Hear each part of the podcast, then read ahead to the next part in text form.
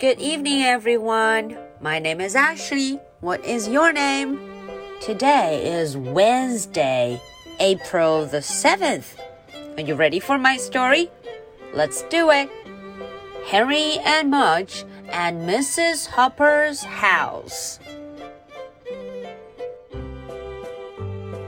小朋友们晚上好，我是 Ashley，又到了周三绘本故事的时间啦。 在今天的故事里呀，我们要跟着 Henry Mudge 继续在我们这个新朋友 Mrs. Hopper 她的房子里面转悠转悠，看看她的房子里除了漂亮的水晶吊灯、漂亮的钢琴，还有很多小猫咪以外，还有什么有趣的呢？OK，那话不多说，我们开始吧。Let's get started. Henry and Mudge and Mrs. Hopper's house. Costumes. Mrs. Hopper wasn't like anyone Henry had ever met. She played the violin for him. She served him tea. She told him about her father, who had been a famous actor. She was very kind to Mudge. She cooked him a bowl of oatmeal and gave him his own loaf of French bread.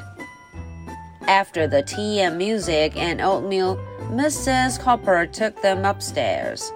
She opened the room that had been her father's. Wow, said Henry. The room was full of costumes.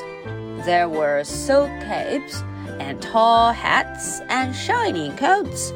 There were canes and swords and umbrellas. There were wigs. Mrs. Hopper put a wig on Mudge. You look like a poodle, Mudge, said Harry. Mudge wagged and wagged. Harry and Mudge and Mrs. Hopper spent most of the evening in the costume room. They had a wonderful time. And when Harry's parents came back from the dance, were they ever surprised? Mudge was a poodle and Harry was a man. Henry wore a tuxedo and hat and shiny black shoes. I bet you didn't know I was this handsome, Henry told his dad. And everyone laughed and laughed. Alright, so that was the English version. Now let's look into the story and see what happened.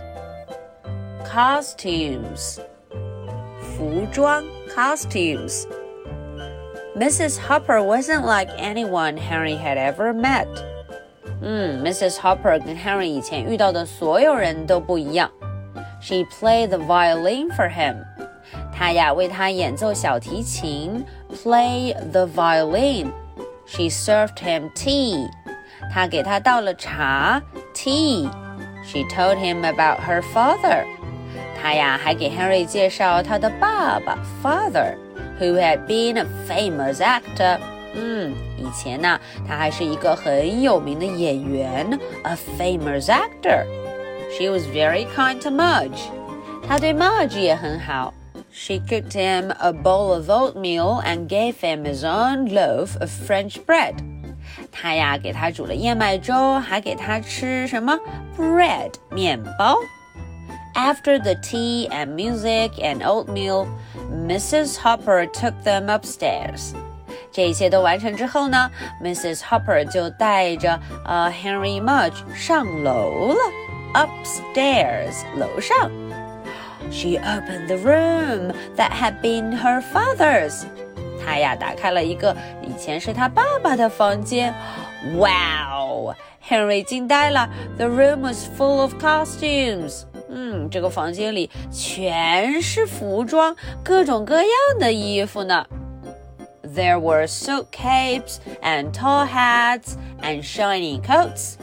啊，有很多很漂亮的衣服，比如说 silk capes，有这个披风；tall hats，有帽子；shiny coats，还有很多大衣。There were canes and swords and umbrellas. There were wigs. Wow, 还有拐杖 canes，还有剑 swords，还有雨伞 umbrellas。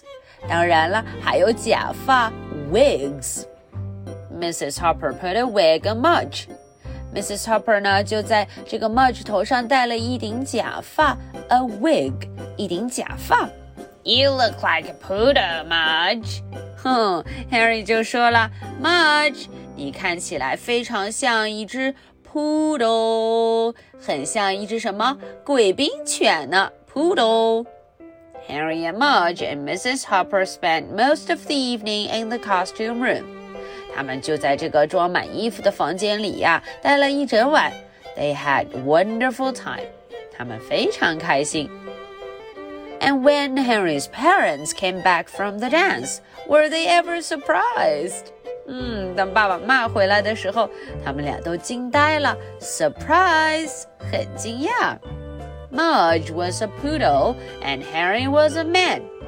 Mudge 变成了一只贵宾犬，而这个 Harry 成了一个大人。He wore a tuxedo and a hat and shiny black shoes. 他呀，啊，穿着什么样燕尾服 tuxedo，还戴着帽子 hat，还有亮闪闪的黑皮鞋 shiny black shoes。I bet you didn't know I was this handsome。嗯，Harry 说了，我敢保证啊，你肯定不知道我有这么帅，handsome，这么帅呢。Harry told his father, and everyone laughed and laughed. 大家都笑个不停，很开心，laugh。All right, so that is the story for tonight. Now, are you ready for my two questions? Question number one What did Mrs. Hopper put on Mudge's head? 嗯，这个问题问的是啊，Mrs. Hopper 在 Mudge 头上放了什么？给她戴上什么了 ？Question number two. How did Henry look like when his parents came? 当他的爸爸妈妈回来的时候，Henry 看起来像什么样子呢？他呀穿了什么，戴了什么呢？Okay, so this is the story for Wednesday, April the 7th. My name is Ashley. What is your name? So much for tonight. Good night.